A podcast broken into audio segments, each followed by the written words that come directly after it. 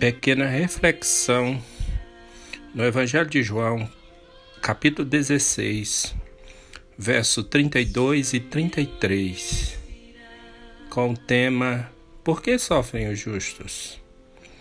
Eis que chega a hora e já se aproxima, em que vós sereis dispersos, cada um para sua casa, e me deixareis só mas não estou só, porque o Pai está comigo.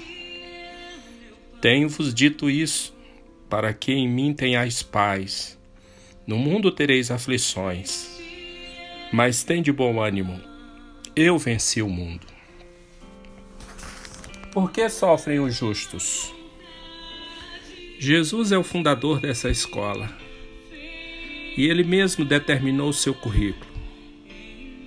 Ele provou para mim e para você que é possível passar por tudo isso, suportá-lo e diplomar-se como vencedor. Jesus sofreu aqui na terra angústia mental, angústia física, foi rejeitado, foi escarnecido, suspeitaram dele foi submetido a abusos físicos, riram-se dele, sabia o que era ser solitário. Jesus sabia o que era ser faminto, pobre, odiado, caluniado, e também o que era sofrer vexame e ser alvo de piadas. Jesus foi chamado de mentiroso, disseram que a sua vida era uma fraude, que ele era um falso profeta. Jesus foi humilhado, sua própria família interpretou mal, seus amigos de maior confiança perderam a fé nele, seus próprios discípulos o abandonaram e fugiram deles. Um deles até chegou a negar que o conhecia. E por fim, cuspiram nele, escarneceram e o assassinaram. Jesus simpatiza com todas as nossas tristezas. Jesus simpatiza com todos os nossos sofrimentos, porque Ele próprio passou por todas estas coisas. Ele próprio passou por tudo isso.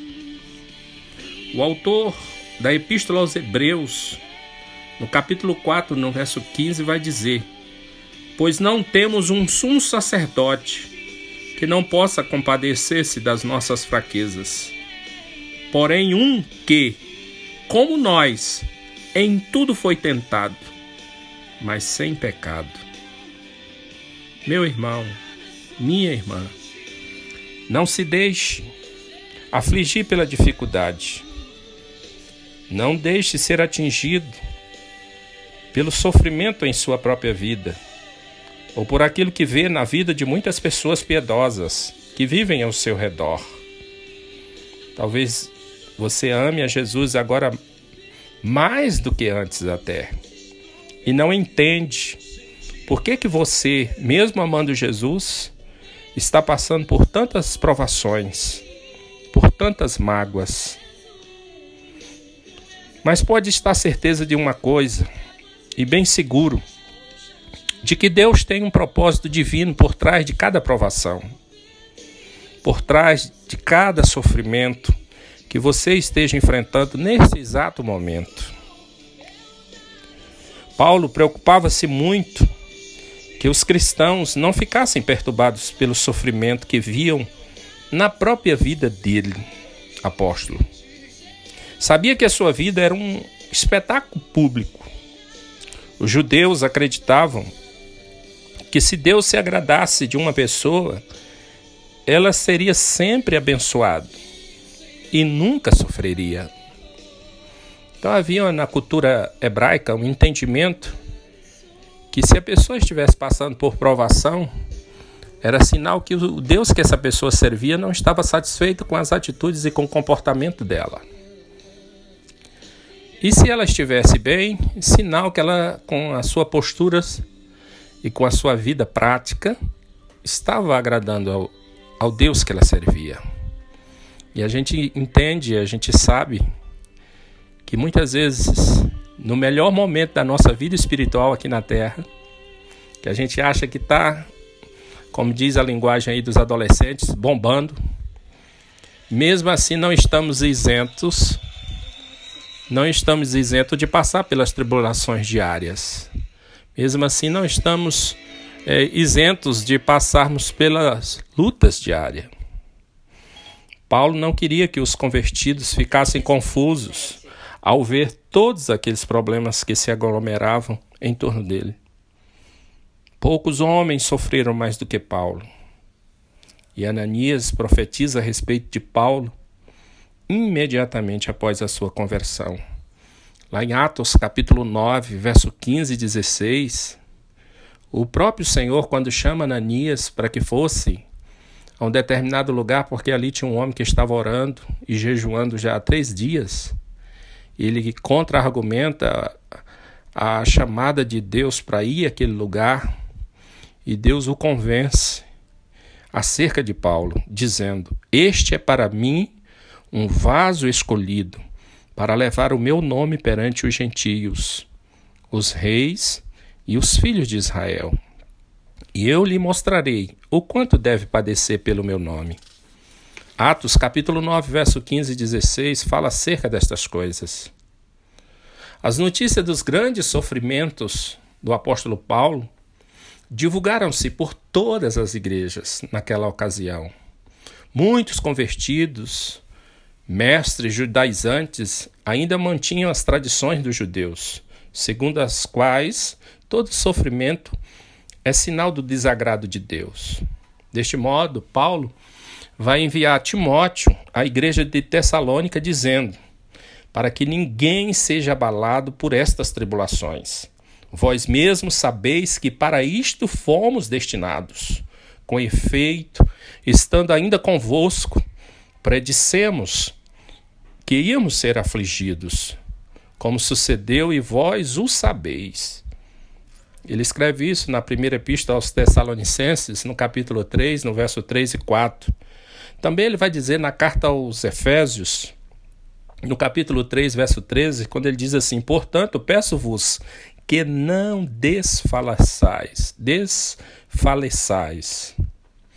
É, porque é muito comum a gente ver a vida piedosa de uma pessoa e de repente você também ser é, participante de certa forma das lutas, das dificuldades dessa mesma pessoa que leva uma vida tão piedosa perante o Deus que ela serve. Queridos, a Bíblia avisa-nos com antecedência que os, que os piedosos em Cristo, eles não estão imunes. Eles passarão por sofrimento. Então nós não deveríamos ficar surpresos quando sofremos. Isso faz parte do currículo de quem serve a Cristo. Não importa se algum mestre ou pastor ou evangelista lhe tenha dito que os crentes que confiam, se tiverem fé correta, não têm de sofrer. Então essa coisa aí, pare de sofrer, não sofras mais, tá? Isso é argumento furado quando você olha para a Bíblia Sagrada. Né? A Bíblia Sagrada ela não mostra em momento algum vida fácil para quem quer de fato seguir na trilha ou nos passos de Jesus. A palavra de Deus nos diz, o próprio Senhor Jesus falando, ele diz: No mundo tereis aflições. João 16,33 vai falar isso. A palavra aqui traduzida para aflições é a palavra grega tilipsis, que significa tribulação, angústia, cargas, perseguição, perturbação. E Jesus ele preveniu-nos de que nos últimos dias sobrevirão sobre nós grandes dificuldades. Mateus capítulo 24, verso 9, diz assim: Então vos hão de entregar para ser desatormentado, e matar-vos-ão. Serei odiado de todas as nações por causa do meu nome. Nós não chegamos nem perto disso ainda, pelo menos aqui no Ocidente. Levamos uma vida espiritual muito tranquila. Muito tranquila, do ponto de vista de uma perseguição, do ponto de vista de sermos odiados por causa da fé que nós professamos. Paulo andou por toda parte advertindo os crentes na sua época de que eles experimentariam sofrimentos pessoais. Lá em Atos capítulo 14, verso 22, ele vai dizer: confirmando os ânimos dos discípulos, exortando-os a permanecerem firmes na fé, dizendo que, por muitas tribulações, é nos é necessário entrar no reino de Deus. Outra vez a palavra grega que Paulo vai empregar aqui para perseguições e aflições. Né? Paulo diz: E na verdade, todos os que desejam viver piamente em Cristo Jesus padecerão por perseguições. Lá na segunda epístola a Timóteo, no capítulo 3, verso 12, quando ele instruía o jovem pastor Timóteo, ele falava acerca destas coisas, que ele deveria estar preparado para as perseguições, das, das coisas que haveriam de ocorrer e que eles não se espantassem, que eles não é, ficassem em estado de perplexidade, porque estas coisas eram comuns e iriam de fato ocorrer. Então, os piedosos entrarão no reino, não sem sofrimento, não sem doença, sem dor. Pelo contrário, muitas vezes entrarão através de muita angústia, muita perseguição, muitas operações, muitas aflições. Os apóstolos não pregaram o tipo de evangelho indolor que está sendo pregado nos dias de hoje. Olha só, o texto que o apóstolo Pedro, na sua primeira epístola, no capítulo 4, no verso 12 e 13, ele vai dizer: Amados, não estranheis a ardente prova que vem sobre vós, para vos tentar, como se coisa estranha vos acontecesse. Mas alegrai-vos no fato de serdes participante das aflições de Cristo, para que também na revelação da sua glória vos regozijeis e alegreis. Isso é o apóstolo Pedro falando né, que não era para a gente estranhar estas coisas. Né?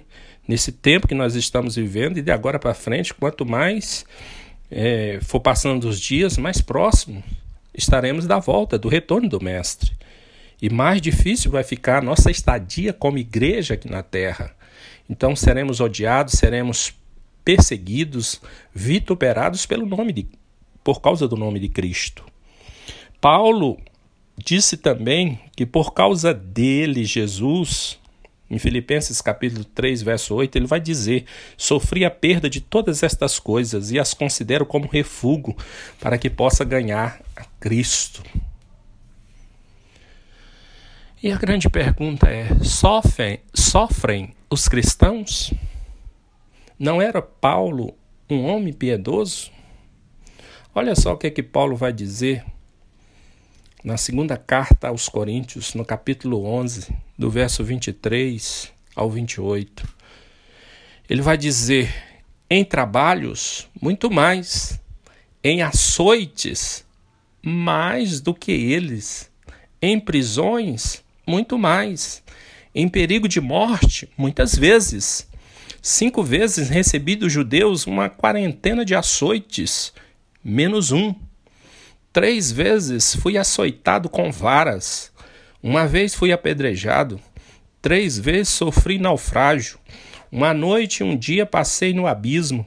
Em viagens, muitas vezes. Em perigo de rios, em perigos de assaltantes, em perigo dos gentios, em perigos da cidade, em perigos do deserto, em perigos no mar, em perigos entre os falsos irmãos, em trabalhos e fadiga, em vigílias, muitas vezes, em fome e sede, em jejum, muitas vezes, em frio e nudez, além das coisas exteriores há o que diariamente pesa sobre mim, o cuidado de todas as igrejas. Então você percebe aí que Paulo foi um apóstolo, um discípulo, vamos assim dizer, do Mestre, e que caminhou nas pegadas de Jesus, porque esse moço ele sofreu bastante na sua vida como servo de Jesus. Através de toda a sua dor e de sofrimento, esse mesmo apóstolo poderia dizer de forma triunfante, como ele diz lá em Romanos, no capítulo 8, verso 18: Para mim tenho por certo que as aflições deste tempo presente não são para comparar com a glória que em nós há de ser revelada. Aleluias.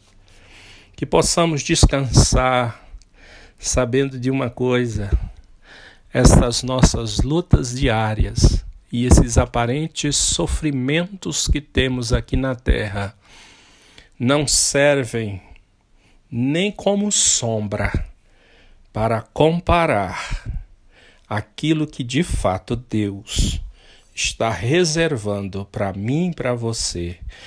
Estejamos atentos, que não venhamos a desanimar, que não venhamos a esmorecer na fé, mas que possamos prosseguir crendo que apesar das aflições da vida, o Senhor contempla cada uma delas e vai nos ajudar.